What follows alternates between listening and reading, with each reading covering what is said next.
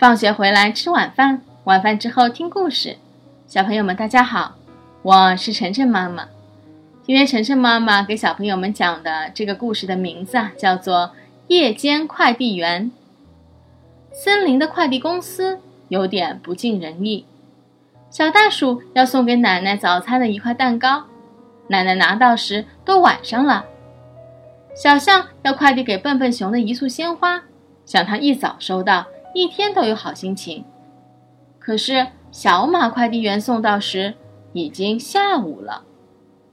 要是有个夜间快递员就好了。面对大家对送快递的不满，快递公司的红狐狸老板想。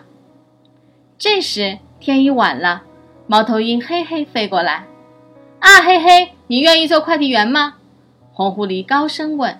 “愿意，愿意。”嘿嘿可开心了，他正愁没事做呢。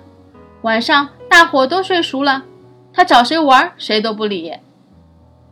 你要是做晚间快递员，把顾客要求在一早收到的礼物，在夜里送到对方门口，行吗？红狐狸认真的说：“行。”嘿嘿说：“晚上我能飞好远的路，送多少趟都没问题。”啊，天刚蒙蒙亮，小花鸭一开门，就看到一个漂亮的盒子。原来是小刺猬快递给他的香果子呀！太阳刚穿过树林，小松鼠推开窗，发现了窗台上老鼠奶奶快递来的香草面包。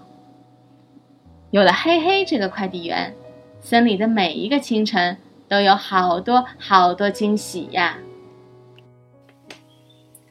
好了，谢谢大家收听今天的节目，每周一到周五晚上七点。晨晨妈妈准时来给大家讲故事，请订阅晨晨妈妈在喜马拉雅的频道，或者关注晨晨妈妈的公众号“上海 Nice Story”，也就是上海人加故事的英文单词组合。今天的节目就到这里了，再见。